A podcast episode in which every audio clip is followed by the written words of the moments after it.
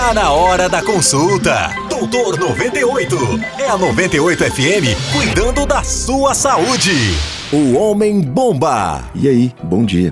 A ambulância dos bombeiros invade barulhenta e sem cerimônia um terminal de ônibus na cidade. Pela calçada, sangue por todo lado. Forçando a fita de contenção, colocada às pressas pela polícia, uma pequena multidão se faz curiosa. Sim, é sangue mesmo, não é metiolate. Espalhadas pelo chão, três pessoas alvejadas após o desentendimento entre dois marmanjos. O motivo não poderia ser outro senão a mistura certa de mulher errada com álcool. Levados ao hospital, apenas dois sobreviveram. Se você acompanha os noticiários, já deve ter percebido que ataques terroristas viraram moda em todo o mundo.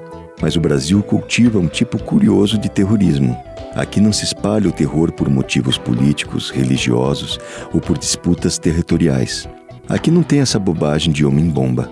Nosso negócio é homem-burro. Daqueles que frequentam armados locais públicos sem o menor equilíbrio psicológico colocando todos em risco por motivos como futebol, brigas fúteis, dinheiro alheio, ciúmes de mulher e, claro, por bebedeira. O acesso a armas de fogo nunca foi tão simples, tanto pelas vias legais quanto paralelas. Além disso, a obtenção do porte não chega a ser, necessariamente, um desafio intelectual.